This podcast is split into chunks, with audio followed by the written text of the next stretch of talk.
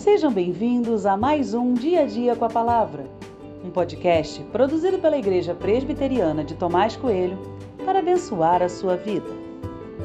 O título de hoje é Permita que Deus te conduza e tem por base o texto de 1 Samuel 16, 19, que diz: Saul enviou mensageiros a Jessé dizendo: Mande-me o seu filho Davi, aquele que está com as ovelhas.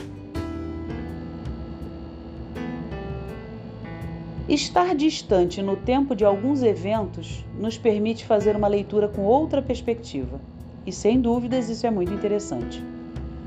Saul tinha falhado como rei, pois foi desobediente a Deus.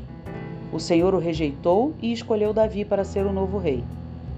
Saul não sabia de nada disso, porque quando Samuel foi ungir Davi, este espalhou a informação de que ia realizar sacrifícios, omitindo a parte da unção porque sabia que seria morto caso isso fosse descoberto. No contexto desse verso, Davi já tinha sido ungido rei e Saul ainda achava que era o rei e que estava tudo certo.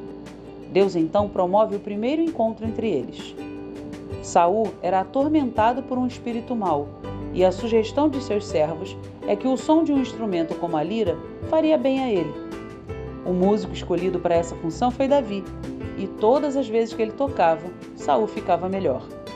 Um relacionamento próximo e profundo foi acontecendo entre o antigo e o novo rei, sem que essa informação tivesse sido passada.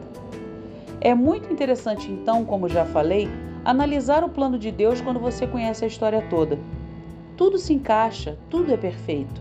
O novo rei estava debaixo dos olhos do antigo rei e não percebeu nada. Davi estava ali aprendendo e sendo usado por Deus. A lição deixada por Deus a mim é simples, mas direta. Nada que acontece em nossa vida é por acaso. Talvez a gente não entenda na hora, mas Deus tem um plano bom e perfeito em execução. É preciso deixar que Ele mesmo nos conduza, assim como fez Davi.